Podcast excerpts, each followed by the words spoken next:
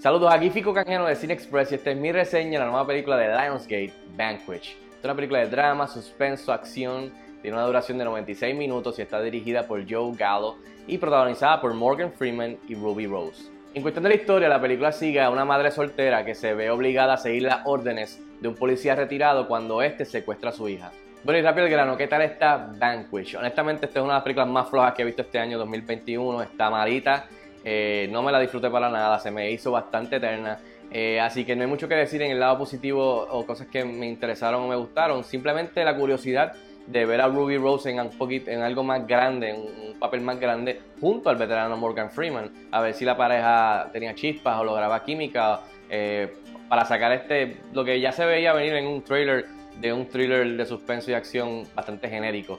Pero ni eso funcionó. Así que del lado negativo de cosas que definitivamente no me gustaron, son un montón, pero básicamente Morgan Freeman está going through the motions, tratando de hacer algo un poco más villano, el cual no le queda porque no tiene material bueno para apoyarse, so está going through the motions y el, la actuación, la interpretación es más como estoy haciendo lo que tengo que hacer, eh, paycheck, getting my paycheck.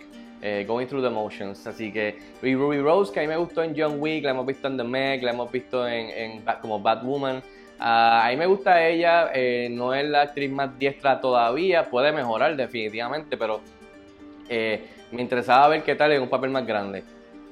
No hay ningún tipo de química con Morgan Freeman, una, una interpretación fría, seca, eh, también el guion no le da ningún tipo de, material para poder usar a su favor. Casi no tiene personajes, súper genérico, eh, eh, o sea, deja mucho que desear ver ella tratar de hacer algo un poquito más grande, este, sin ningún tipo de emoción. La trama es ridícula, el diálogo es bien tétrico, las demás personajes no ven ni a mencionarlos, todos son desechables, tú no te puedes agarrar de de emocionalmente ni de ella, que como la madre soltera que le secuestran a la niña, menos de Morgan Freeman. Así que en general es un mogollo de ideas que ya hemos visto recicladas de otras películas de suspenso, eh, pero sin nada, ¿no? No hay, química, no hay chispa.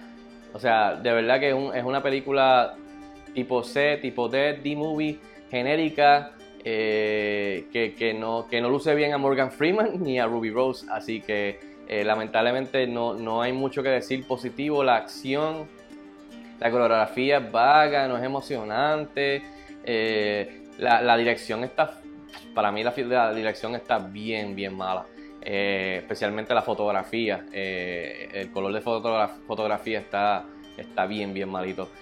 so, y yo entiendo que es un, presupuesto limitado, pero yo he visto mejores cosas tiradas en un teléfono o en comerciales. So, No, no, hay mucho donde agarrarse con esta película, así que definitivamente no, no, terminé siendo fan de esta película de Vanquish. En fin, yo le doy 1.5 estrellas de 5 estrellas a Vanquish. Está disponible ya en las plataformas de Video On Demand. Si tienes la oportunidad de verla, déjame saber qué te parece y escríbeme en los comentarios como de costumbre. Y hasta la próxima.